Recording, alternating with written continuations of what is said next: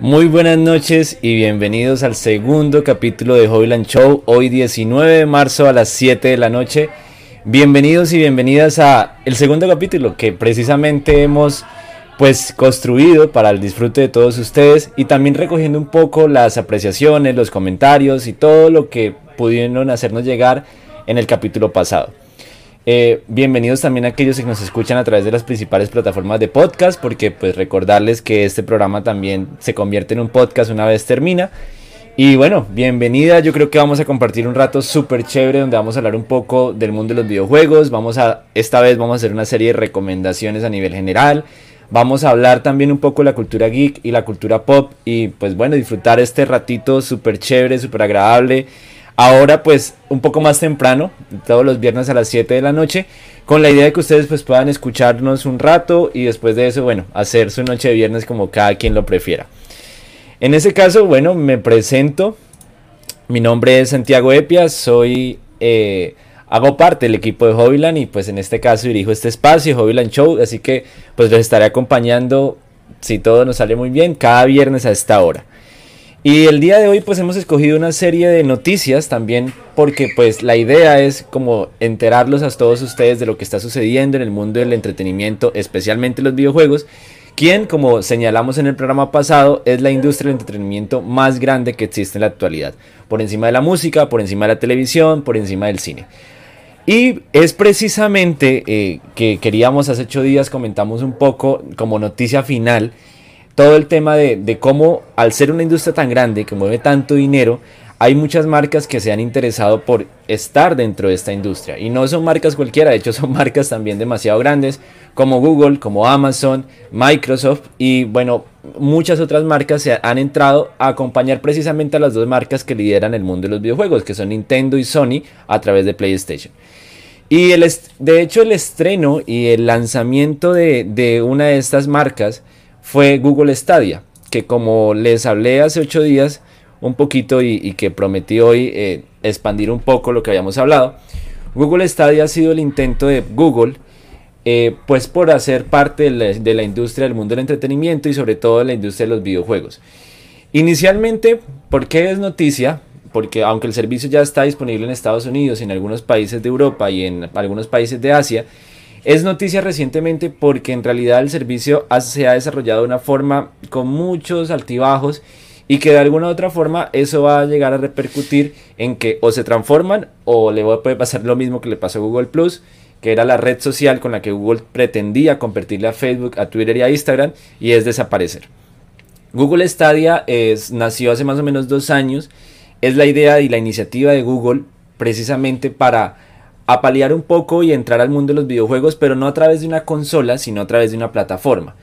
Ellos, eh, dentro de su sabiduría empresarial, aseguran que eh, los usuarios finalmente vamos a tener una capacidad de velocidad de internet tan alta como para jugar eh, a través de un juego llamado Juego en la Nube, que inició hace muchos años, de hecho los primeros exponentes fueron OnLive, que termina siendo comprado por PlayStation y hoy en día se llama PlayStation Now, que ahorita les hablaré también de eso. Pero principalmente eh, Google Stadia planteaba que a través de cualquier aparato que tenga acceso a los servidores de Google, desde nuestro celular, nuestro computador, eh, nuestro televisor, ciertos modelos compatibles de Samsung y todos los modelos que tengan Google TV o Android TV, y cualquier dispositivo Android prácticamente pudiera acceder a los servidores de Google y jugar desde allí, ya sea desde los controles táctiles o también podemos comprar el control oficial o podemos conectar un control de Play 4, Xbox One, hoy en día Xbox Series y de PlayStation 5. Hasta allí era fenomenal porque básicamente nos planteaba que podíamos jugar, no sé, un título súper grande como Assassin's Creed.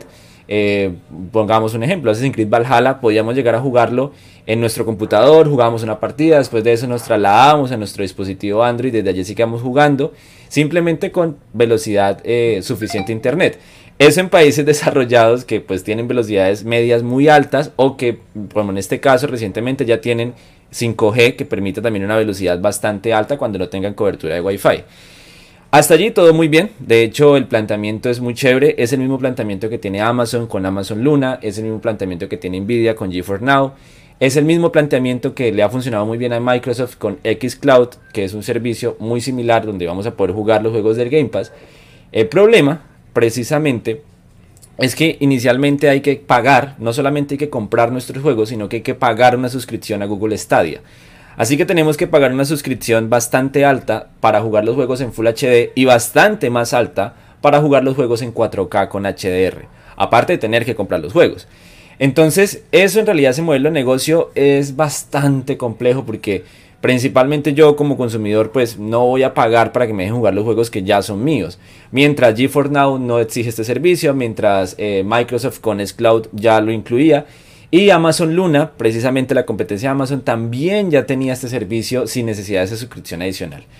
Así que ese es el primer inconveniente que tuvo Google Stadia. Por otro lado, eh, Google Stadia anunció casi 100 juegos eh, para desarrollar durante el, lanzamiento entre esos 100 juegos. 100 eh, juegos nuevos, 100 juegos de manera exclusiva. recientemente ha cancelado el desarrollo de los 100. No se sabe exactamente qué va a pasar. De hecho, se anunció que algunas personas que estaban trabajando en un juego exclusivo para Google Stadia ahora están trabajando para un juego exclusivo para PlayStation.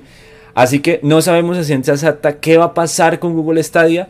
Y lo pongo, digamos, qué está pasando porque en realidad algunos analistas creen que el servicio va a fracasar, que Google lo va a terminar abandonando. Algo que a mi parecer, pues no, no creo que vaya a ser así tal cual, más bien yo creo que va a requerir una transformación y esperamos se logre. Esperamos eh, se termine logrando porque de todas maneras siento yo que cuando hay competencia finalmente somos los usuarios quienes nos vemos beneficiados. Y no todo mundo tiene la posibilidad de pronto de, tener una consola eh, pues en sus casas. Tal vez es mucho más cómodo este tipo de servicios.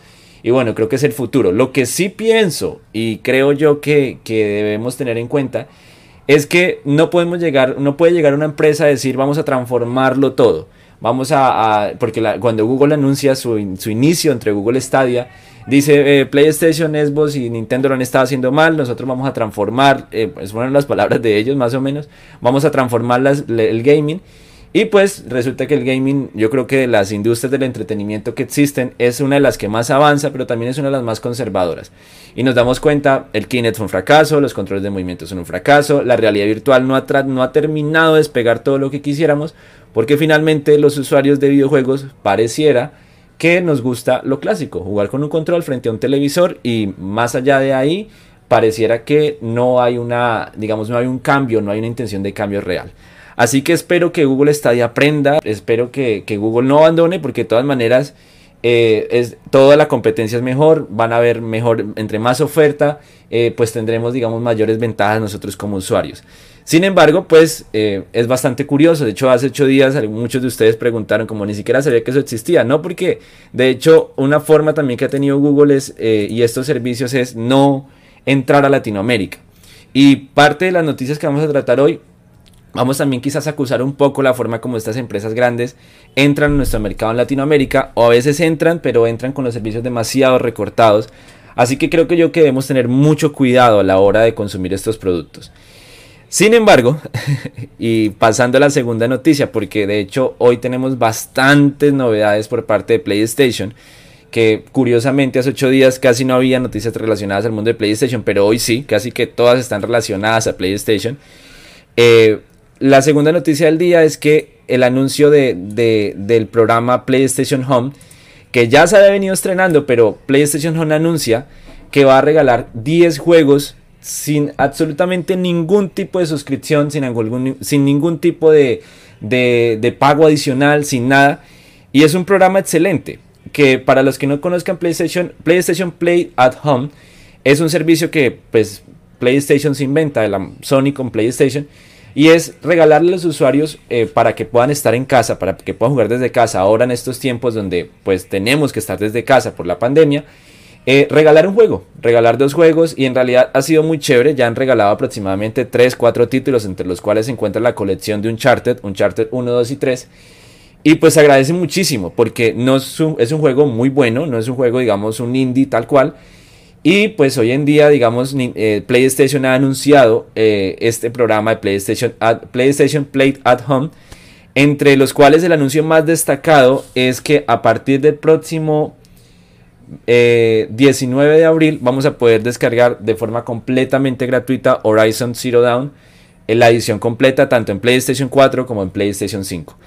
Creo yo que es una noticia fantástica, no solamente eh, eh, Horizon es uno de los mejores juegos del 2017, es un juego que prácticamente es el mejor exponente de lo que podía ser este PlayStation 4 como una IP original.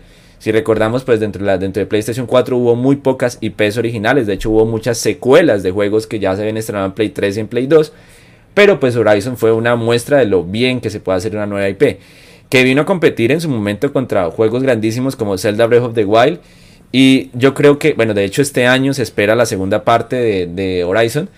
Y pues bueno, podemos descargarlo completamente gratuito a partir del 19 de abril. Y el próximo 25 de marzo vamos a tener otros nueve juegos, entre los cuales se encuentran Náutica, se encuentran mm, The Witness, se encuentran, bueno, hay una cantidad de juegos grandísimos relacionados evidentemente al mundo de los indie, pero que pues es una intención muy valiosa por parte de PlayStation, pues regalar juegos sin más.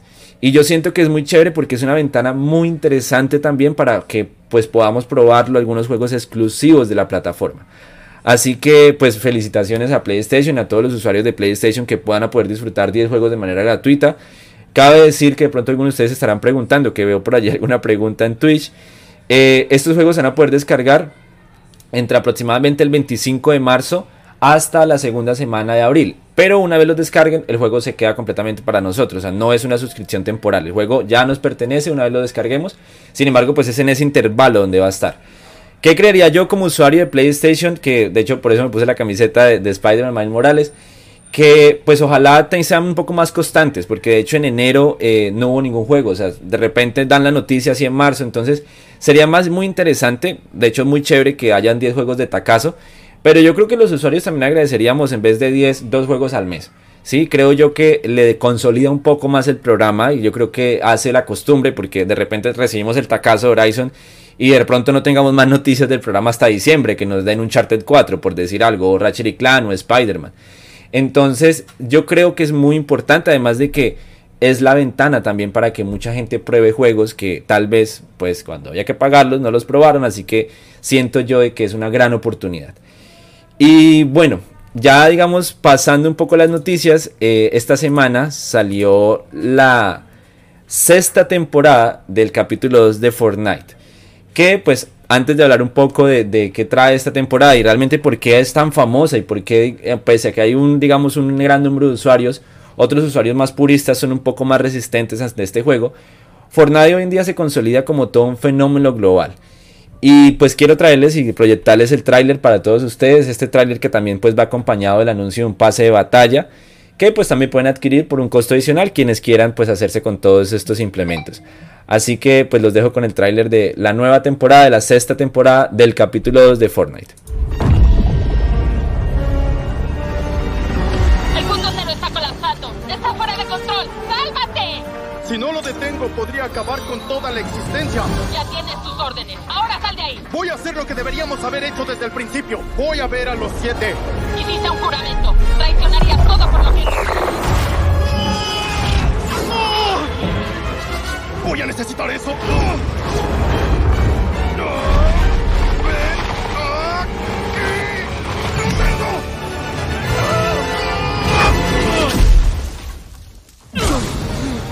para nosotros. No vayas con los siete, Joe. Joe.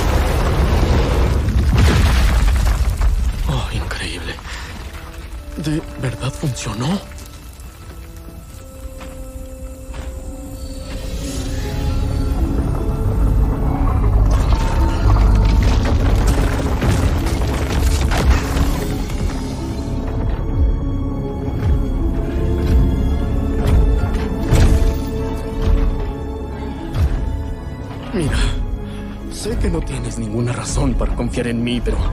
Oh, no. ¡Espera! ¡Hablemos! ¡Hablemos!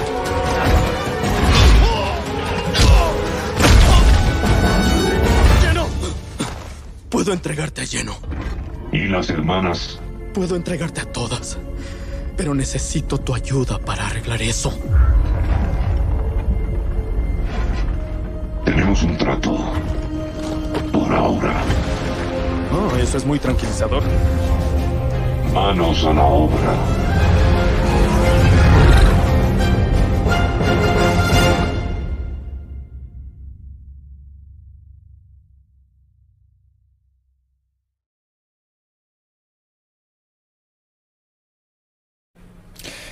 Bueno, y de hecho, eh, para todos aquellos que acaban de disfrutar el tráiler de Fortnite, y hablo de disfrutar porque es, una, es un homenaje en realidad a la historia del videojuego y la cultura pop a nivel general. Yo siento que independientemente si nos gusta o no nos gusta Fortnite, es demasiado importante lo que ha hecho la gente de Pit Games. No solamente tratando de reunir muchas franquicias dentro del videojuego, ahí vimos a Master Chief, a Ryu de Street Fighter, a Master Chief de, de Halo, Vimos a Kratos del Dios de la Guerra, vimos a muchos elementos, vimos a Depredador, vimos a Alien, yo creo que hay una cantidad de personajes, vimos a Terminator. Y vimos a muchos personajes a nivel general que ni siquiera en Super Smash Bros. habíamos visto juntos de esa manera y sobre todo en un espacio tan diferente, porque Fortnite al final termina siendo un Battle Royale con dinámicas de shooter, así que es muy destacable eh, el ejercicio de Fortnite de estar haciendo eso, yo creo que independientemente de si nos gusta o no nos gusta el género, es muy destacable y es muy importante seguir apoyando precisamente esta práctica porque si algo tiene Fortnite de chévere es que ha podido unir a la comunidad y ha terminado un poco con esas rivalidades a veces muy absurdas que existen entre los jugadores. Así que eh, pues acompañar a todos ustedes realmente en este proceso de quienes quieran adquirir el pase de batalla de, Fortnite para la, la temporada 6 del capítulo 2 por allí también una persona nos recuerda que eh, Laura Quintero nos recuerda la temporada 4 de Fall Guys. Exactamente, de hecho también se estrenó, bueno, se anunció, no, no se estrenó como tal porque todavía no está disponible, la cuarta temporada de Fall Guys, que eh, hace 8 días estuvimos hablando de hecho de Fall Guys. Y es muy chévere porque esta vez eh, Fall Guys va a mezclar como mundo tecnológico con también un pequeño homenaje a este juego de, plataformas móviles Among Us. Así que esperamos que también, si quieren, dentro de 8 días podemos mostrar el tráiler. Y pues apenas esté disponible también lo pueden adquirir el, si hay un pase de batalla dentro de este juego. Así que pues nada, realmente muy chévere, muy feliz por todas las personas que juegan Fortnite recurrentemente y que espero puedan disfrutar esa cantidad de contenido tan chévere. De hecho, si vemos la temporada pasada una cantidad de eventos dentro del juego, fue un juego, se ha vuelto un juego muy interesante. Yo creo que más allá de la popularidad que tiene, es un juego que cada vez está más vivo, que cada vez mueve más dinero, que cada vez eh, tiene una cantidad mayor de usuarios y es muy probable, eh, aquí eh, tal vez entrando un poco como a las como a, la, como a las, no sé, como a estos misterios que trae este juego, toda la cuestión, de que ya tengamos un componente narrativo muy importante, que pues Fortnite lo ha tenido, pero pues ahora vemos que va a haber una, tal vez un componente narrativo un poco mejor desarrollado y pues habría que ver. Y además muy probablemente tengamos la inclusión de un personaje de Nintendo. Puede que sea Link, puede que sea Samus de Metroid, Link de Zelda o puede que sea hasta el mismo Mario Bros. Porque yo creo que puede terminar siendo una inclusión súper interesante que espero pues como todos ustedes quienes lo disfrutan pues puedan seguir disfrutando este juego. La noticia, la cuarta noticia que tenemos preparada para ustedes, también relacionada con el mundo de PlayStation, pero pues que incluye incluso a, a todas las demás plataformas, es que Sony compró Evo. Y muchos de ustedes estarán preguntando, ¿qué es Evo? Evo es la plataforma de juegos de lucha más grande del mundo. Es un torneo, básicamente, donde se organizan las ligas profesionales a jugar juegos de pelea. Entre los más destacables está Super Smash Bros. De hecho, eh, hay un torneo muy importante. Recientemente hubo un latino que le fue muy bien dentro de Evo. Y Sony ha decidido sorpresivamente comprar Evo. Ha decidido comprar todo el torneo a nivel general algo que es muy curioso porque de hecho dentro de ese torneo teníamos Tekken, que es un juego exclusivo de Sony.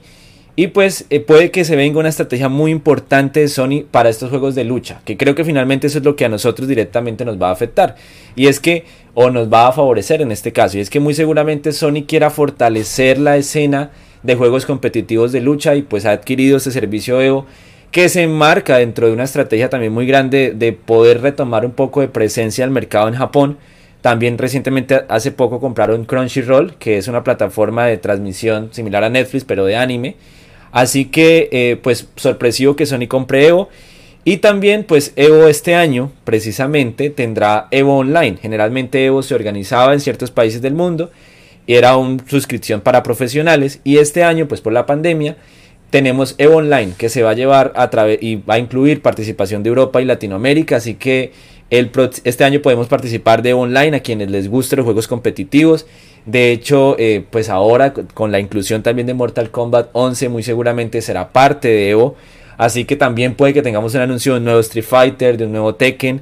Así que todas las personas que les gusta ese juego de lucha, pues saber de que muy probablemente Sony tenga una estrategia eh, a mediano plazo de poder consolidar ¿no? la plataforma como la plataforma de arcade de juegos de lucha. Entonces, muy importante, muy chévere que, ojalá a todos ustedes quienes les gusta esto puedan disfrutar lo que Evo tiene para ofrecer. Y pues también a lo mejor eh, ahora que sorpresivamente hoy eh, nos está viendo muchísima más gente a través de Twitch, eh, esperamos precisamente que quienes les gusta estas plataformas, porque creo que se ha vuelto un poco moda todo el asunto de, de, ver jugar a otras personas y de ver hablar, y por eso estamos acá, gracias a eso estamos acá. Siento que eh, es una muy buena oportunidad también para ver otro tipo de géneros, ¿no? Porque pues, si ustedes miran quiénes son las estadísticas más grandes de, de en este caso, de, gente que lo que se ve jugar, se ve jugar mucho Minecraft, mucho Fortnite. Y estos juegos de lucha terminan siendo también muy interesantes. Así que muy bien por Sony, muy bien por PlayStation. Y vamos a ver cómo se articulan, porque el juego más importante de Evo era Super Smash Bros., que es un juego que le pertenece a Nintendo. Así que, de hecho, yo me esperaba que hubiese sido comprada por Nintendo. No, no tenía información, no sabía que estaba Evo a la venta y Sony la compra sorpresivamente. Que esta es una noticia muy reciente, de hecho, esta noticia es de anoche y se terminó desarrollando esta mañana. Así que eh, vemos también un movimiento muy interesante por parte de las compañías de comprar otras compañías, de consolidarse más en el mercado y de consolidarse fuerte, porque con la entrada de Amazon y con la entrada de Google, como les he venido contando, es muy importante que las marcas tradicionales logren afianzar su presencia en el mercado. Y la, la noticia que sigue a, continuación está relacionada también con PlayStation. Y es que, como les dije, casi todas las noticias de hoy están relacionadas con PlayStation. Y es que, como ustedes saben, y de hecho les mencioné un poco al principio, Hace algunos años se empezó a hablar dentro de la industria del gaming de esta nueva tecnología que era la realidad virtual. Para quienes estén familiarizados con el asunto y para quienes no, brevemente la tecnología de realidad virtual es una tecnología que mezcla, que nos introduce a través de una técnica en un mundo de realidad virtual, donde nosotros estamos sumergidos simulando que estamos en un mundo eh, dentro de un videojuego, dentro de una película. Se utilizaba este recurso hace muchísimo tiempo. De hecho, vemos el, eh, había un ejercicio por parte de Nintendo, algún casco de realidad virtual que le salió súper mal. Yo recuerdo hace mucho tiempo cuando recién tuvimos la tienda de videojuegos que teníamos algunos cascos, algunos juegos de este tipo que eran súper costosos, pero finalmente también causaban muchos efectos secundarios, mareo, eh, dolor de cabeza, migraña, entre muchas otras cosas. Así que la estrategia nunca se consolidó. Sin embargo, eh, hace algunos años, hace unos 2-3 años, aparecieron cascos de realidad virtual ya bastante consolidados, bastante avanzados, con unas características técnicas muy importantes. Y vemos el caso de los exponentes más grandes que son Oculus y eh, Oculus Rift y ah, Virtual Boy. Sí, de hecho, eh, gracias por recordarme. Virtual Boy, sí sabía que era algo relacionado hoy. Virtual Boy era la, la, la, la estrategia de Nintendo. Bueno, y aparecieron algunos casos, algunos cascos como Oculus por parte de hoy en día le pertenece a Facebook y eh, la propuesta de, Rift por parte de Steam eh, con el máximo exponente HTC es la marca ya casi desaparecida de telefonía móvil que hoy en día se dedica por completo al HTC, al HTC Rift y entró un tercer exponente y ese tercer exponente fue PlayStation a través de PlayStation VR. En realidad el ejercicio del, del, VR, de la realidad virtual, ha sido un ejercicio con muchísimos altibajos. Curiosamente, el, casco de realidad virtual eh, que más se ha vendido hoy en día, que ya completa casi 3 millones de unidades vendidas, es el casco de PlayStation, que se vende como complemento para PlayStation 4. Eh, este complemento pues trajo grandes juegos consigo, eh, hay grandes experiencias, pero a mí personalmente no me gusta, yo creo que jugar más de unas una hora, dos horas es bastante cansón por todo lo que, lo que se necesita. De hecho, el casco de PlayStation siempre estuvo técnicamente muy por debajo de HTC y de, Oculus. Así que pues el ejercicio quedaba allí. En realidad no había, digamos, por allí cada Oculus renueva los cascos. HTC de hecho también ha renovado, pero es exageradamente costoso.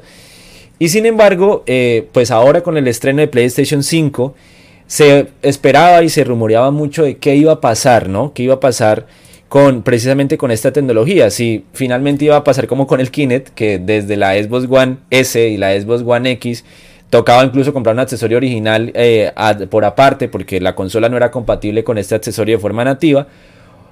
Podía llegar a pasar eso y de hecho pues eh, reafirma el fracaso de lo que fue el Kinect desde un comienzo, ¿no? Desde la Xbox 360 fue un fracaso y dentro de la Xbox One en realidad nunca consolidaron la estrategia. Recuerdo mucho que eh, el Kinect en algún momento, eh, Mike Cerny, que fue el es el director de Google Stadia, propuso eh, pues llevar, digamos, de alguna u otra forma el tema de que el Kinect fuera obligatorio para el funcionamiento de la Xbox One. Algo que pues puede que haya terminado siendo el motivo del fracaso de la consola desde un comienzo. Sin embargo, eh, retomando el tema de PlayStation VR, es, recientes noticias indican, y noticias oficiales de hecho, de un PlayStation VR 2 para PlayStation 5. Era un rumor que se venía eh, entre la comunidad desde hace bastante tiempo, pero en este caso Sony ha confirmado a través de Twitter, PlayStation, que sí hay un PlayStation VR de segunda generación para PlayStation 5, así que para todas las personas que, les gusta este tipo de tecnologías. Es muy, muy chévere de que se haya oficializado. ¿Cómo se oficializó? Sony ha compartido eh, unos, unas fotos oficiales de los próximos controles que va a llevar eh, PlayStation VR. Si ustedes saben y recuerdan, PlayStation VR era, era como, como se utilizaba solo con el control, con el DualShock 4 y con esta franja lateral y se utilizaba con los PlayStation Move, o sea, era un, como un reciclaje de tecnologías de PlayStation 3 y bueno, así se utilizaba. Ahora vemos que eh, pues va a haber un sistema mucho más interesante. ¿Qué puedo analizar de allí? Que a lo mejor va a llevar una tecnología mucho más avanzada a la que tuvo PlayStation VR. Si recuerdan, PlayStation VR hacía el seguimiento a través de luz. Este sistema puede que utilice una, una sensórica mucho más avanzada, algo que es fenomenal y como ha anunciado Sony, de hecho, eh, la traducción literal dice, eh, las siguientes... Ok, dice, el nuevo... El casco nuevo de VR para PlayStation 5 ha recibido un control en forma de orbe, o sea, orbe pues, circular, diseñado para maximizar la libertad del gameplay. Así que yo creo que se viene una noticia muy importante, va a ser muy chévere esperar. De hecho, Sony se, se reafirma como el, una de las marcas tradicionales que le apuesta a esta tecnología. Recientemente hubo un rumor de si Xbox lo iba a hacer. Xbox, en Phil Spencer se lo va a decir que no, que Xbox no iba a tener una tecnología de realidad virtual. Quizás porque, a mi opinión, puede que terminen integrándose con Oculus. Tal vez por eso es Oculus la tecnología de Facebook. Que de hecho cuando ustedes inician su Facebook se dan cuenta uno de los logos que aparece allí es Oculus, que es como un óvalo. Eh, pero pues es una tecnología que ha quedado eh, prácticamente en el olvido casi porque no, no han vuelto a ver juegos realmente exponentes tan fuertes y tan interesantes para eso. Y de hecho, uno de los juegos que eh, va a ser gratuito es un juego de, exclusivo para PlayStation VR. Así que puede que PlayStation y Sony sí tengan una estrategia tal vez para intensificarse y de todas formas, curiosamente, eh, son los líderes en este mercado. O sea, ellos son los que mandan, ellos son los que más han vendido, son quienes, los de las pocas marcas que han registrado ganancias a través de VR. Y eso que, pues, como ustedes saben, VR es bastante costoso. O sea, un, kit de realidad vale a veces más que la consola, más que el PlayStation. Así que, pues, muy interesante el ejercicio de Sony. Me, todo lo que sea avance en tecnología, muy chévere. Ojalá puedan integrar tecnologías para que no maree, para que sea un constante deleite esta experiencia. Así que no tenemos más fechas en realidad, no tenemos nada más, simplemente el anuncio oficial de Sony, que ya se sabe que es oficial, no es un rumor cualquiera, pero no ha mostrado nada más. Así que eh, pues felicitaciones a todas las personas. De hecho, examinando los puertos del PlayStation 5, no hay un puerto exclusivo para eso. Puede que sea puerto el, USB tipo C, puede que tenga un estándar Thunderbolt allí adentro. Pero pues es bien curioso, es bien curioso en realidad cómo va a ser. Ellos hablan de máxima libertad de gameplay, puede que sea completamente inalámbrico. No sabemos nada, pero pues podemos ir analizando. Y de todas maneras, eh, sí, digamos, hay un par de juegos que se pueden llegar a desarrollar en VR en este momento por parte de la plataforma. Juegos tales como Resident Evil, que de hecho eh, fue exclusivo al principio, eh, Resident Evil 7, enviar para PlayStation 4, puede que haya una apuesta ya interesante. Y de todas maneras también tenemos, no, sé exactamente qué esté desarrollando Kojima, recordarles que estaba desarrollando en su momento la continuación de Silent Hill junto con Guillermo del Toro, así que puede que este juego también termine aprovechándose de todas esas plataformas. Así que eh, si bien es cierto que estamos en este momento como en un letargo de pocas noticias en el mundo del videojuego por lo que está pasando, eh, pues Sony ha querido anunciar esto y de hecho es la noticia más importante de, la última semana. Así que pues nada, enhorabuena para todas las personas que les gusta muchísimo este, este mundo del VR. Y pues esperamos tener más novedades y aquí pues estaremos algún viernes contándoles otra novedad de ello. Y bueno, pasando a la siguiente noticia, ya para acercarnos al, bloque final del programa. Eh, hace algunos, el, programa pasado ustedes nos pidieron que tratáramos de hablar de juegos un poco diferentes, que tal vez pues hablar, eh, como que tratáramos y tocáramos otros géneros. Así que pues hemos querido traer un tráiler de un videojuego que, que, pues no, tal vez en nuestro mercado no va a ser tan famoso, pero pues es, es importante tal vez reconocer que existen este tipo de productos y por qué no, ahora quizás que tenemos más tiempo libre por la pandemia, pues puede que a muchos de ustedes les interese jugar un juego como este. Así que a continuación el tráiler de Outriders, un juego que estará disponible para casi todas las plataformas, excluyendo Nintendo Switch, a partir del 1 de abril. This planet was supposed to be a fresh start. Instead, we live in fear. The anomaly storms have forced us underground. running from a planet that considers us prey.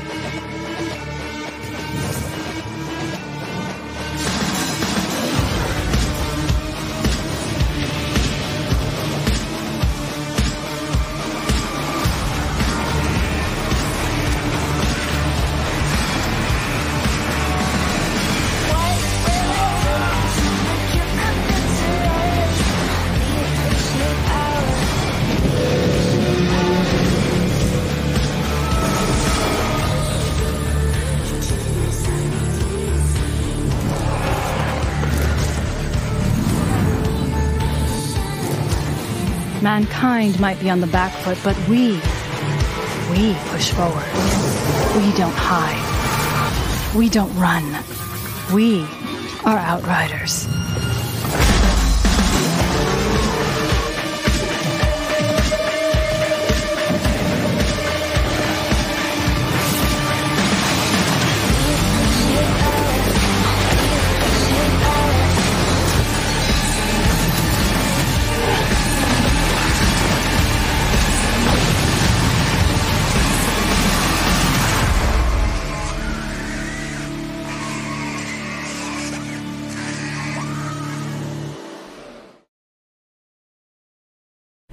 Bueno, y para quienes les interese jugar Rider ya está disponible el demo. Como se dieron cuenta, también estará disponible en Google Stadia, en Xbox Series, en PlayStation y bueno, eh, Nintendo Switch, evidentemente haciendo un poco el enlace con el programa hace 8 días. Hasta que no haya una versión más potente de Nintendo Switch, no vamos a poder ver estos juegos en la plataforma. Sinceramente, esto demuestra la necesidad de una consola más potente por parte de Nintendo. Rider es un juego de Square Enix, eh, la división europea de Square Enix es la distribuidora. Va a ser un juego, un shooter cooperativo multijugador súper chévere y esperamos que pues sea un género que como ustedes se dan cuenta no es muy famoso, no es muy común. De hecho, estos juegos cooperativos así de estrategia donde hay que no solamente el shooter donde hay que pues cumplir un objetivo puntual, sino hacer una estrategia completa, tal vez no sea muy famosa en nuestro mercado. Sin embargo, pues a quienes les guste también pueden reservarlo a partir de este momento, a partir del primero de abril. Y bueno, yo creo que es muy muy chévere poder contar con este tipo de títulos y sobre todo que haya, yo, yo siempre he apoyado puntualmente los títulos que tienden a ser más cooperativos que competitivos. A mí personalmente no me gusta jugar juegos competitivos, me parecen demasiado estresantes. Y porque a veces uno juega un videojuego para relajarse un ratico y como para uno disfrutar un rato. Así que yo siento que en juego cooperativo es muy chévere. Jugar, digamos, con un grupo de amigos frente a tal vez la misma consola, lo que lo ponga allí el reto. Así que Riders estará disponible. Ya está disponible el demo para quien lo quiera probar y descargarlo. Y bueno, allí estará jugando la, gente este juego tan divertido y tan chévere. A partir del 1 de abril ya pueden hacer las reservas quienes lo quieran hacer. Y pues hemos querido en parte también como tal vez hablar un poco, aprovechando el espacio de juegos un poco alternativos, un juego un poco diferentes. Así que esperamos dentro de 8 días traer juegos mucho más chéveres y que vayan por ese estilo. Otra sugerencia que ustedes nos han hecho es que podamos hablar eh, un poquito más de tal vez cosas que estén relacionadas al mundo del entretenimiento a nivel general. Así que pues hemos querido como incluir una parte puntual eh, al final de este capítulo que ya vamos terminando. Y es hablar eh, algunas recomendaciones, algunas novedades que existan en el mundo del streaming, en Netflix, Disney y HBO. Así que pues a partir de en Netflix de hecho el lanzamiento más importante de esta semana es la tercera temporada de Fórmula 1 Drive to Survive que narra las, todo lo vivido durante la etapa de la Fórmula 1 del 2020. Eh, pues quienes les gusta ese deporte, súper bacano aprovechar este espacio. Eh, Netflix, digamos que ha hecho una apuesta muy interesante. A mi parecer es de las propuestas a nivel audiovisual mejor terminadas de Netflix, increíble.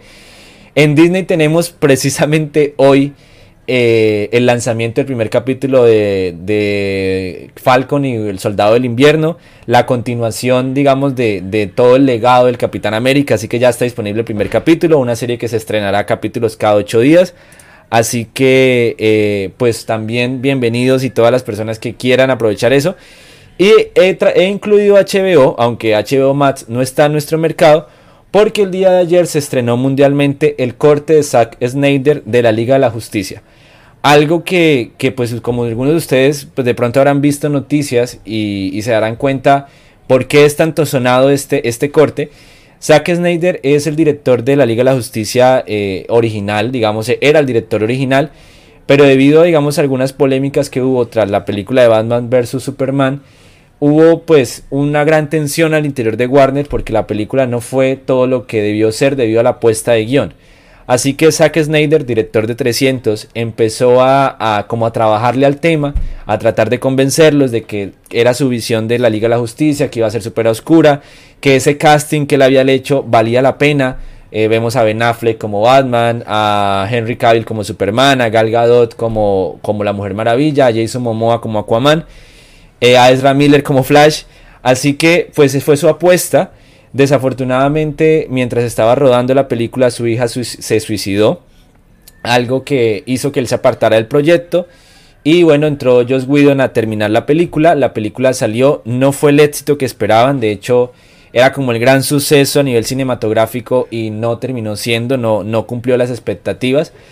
Y sin embargo, eh, algo muy bonito por parte de la comunidad es que empezaron a hacer presión porque él empezó, Zack Snyder, a través de redes sociales, a decir que la visión de él era muy diferente, que él era capaz de hacer una película muchísimo mejor. Así que empezaron a, hacer esta presión, se rumoreó, se rumoreó por más de cuatro años prácticamente que había una mejor película de la Liga de la Justicia.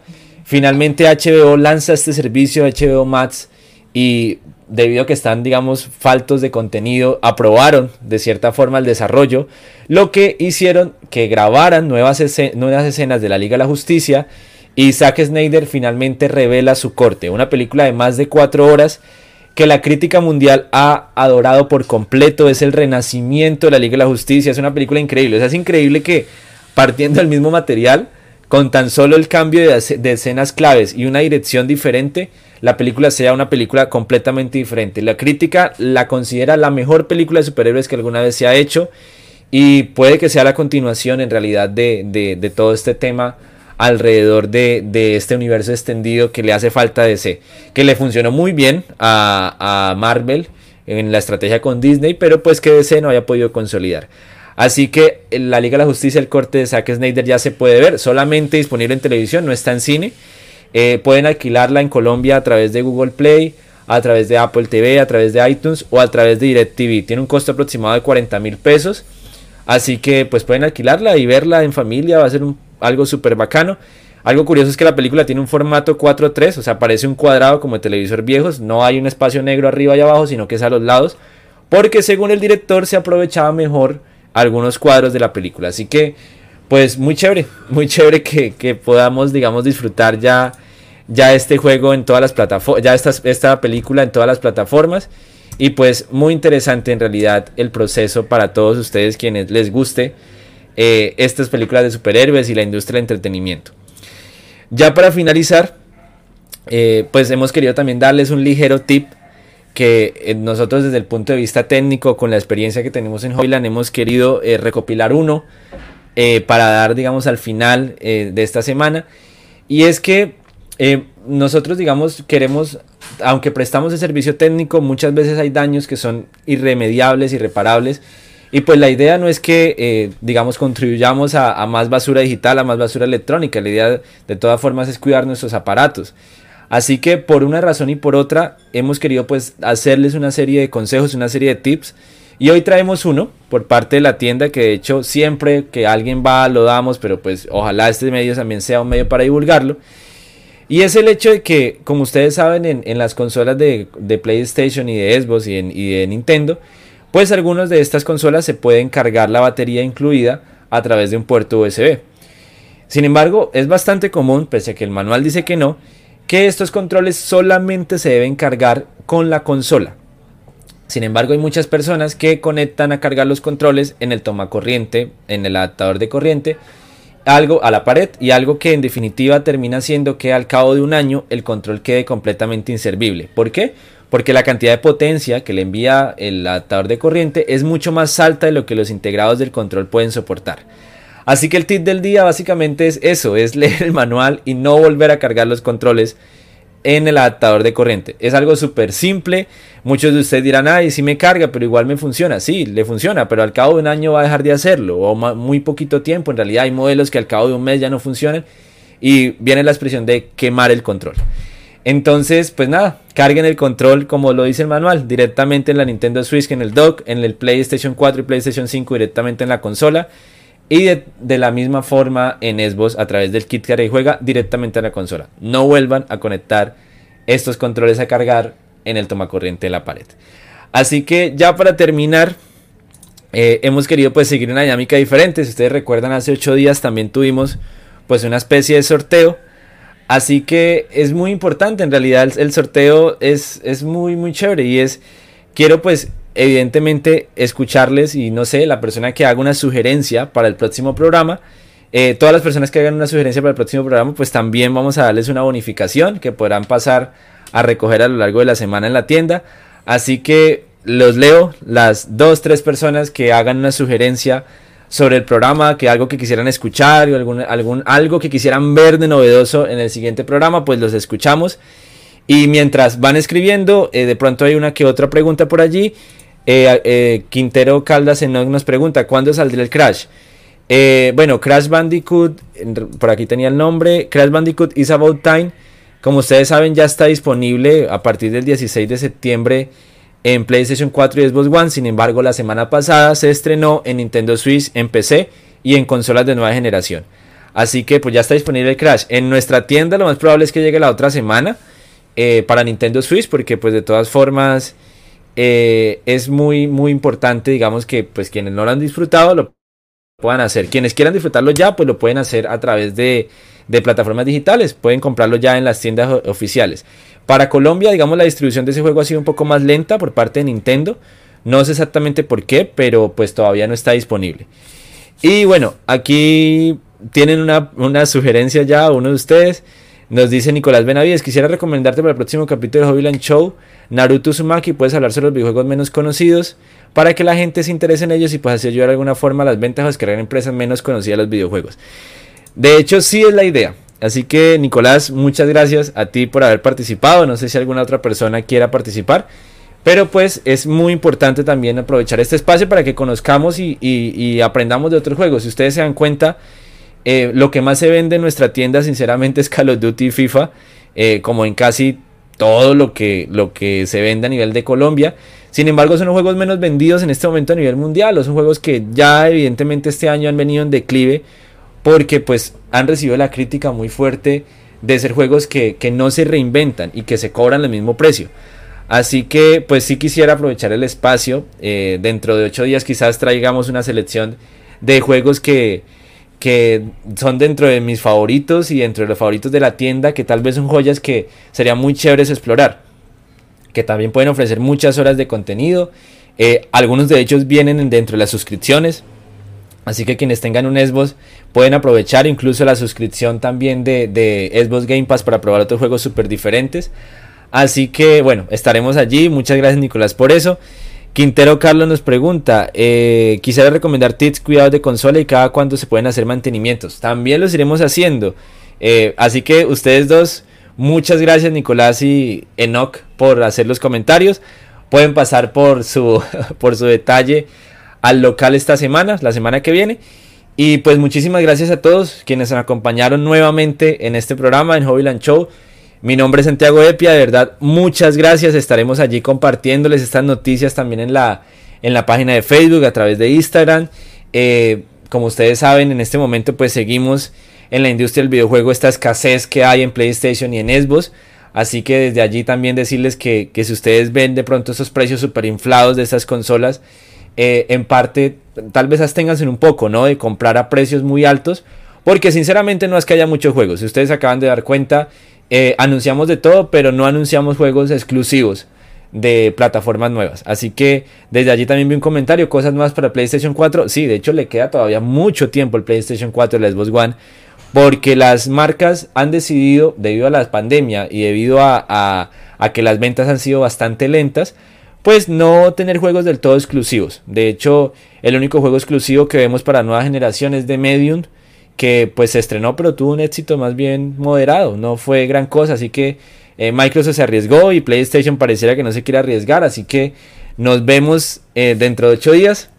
Y muchas gracias a todos por estar nuevamente en el segundo capítulo de Hobbyland Show y a las personas que nos escucharon a través del podcast en Spotify y en las principales plataformas del podcast.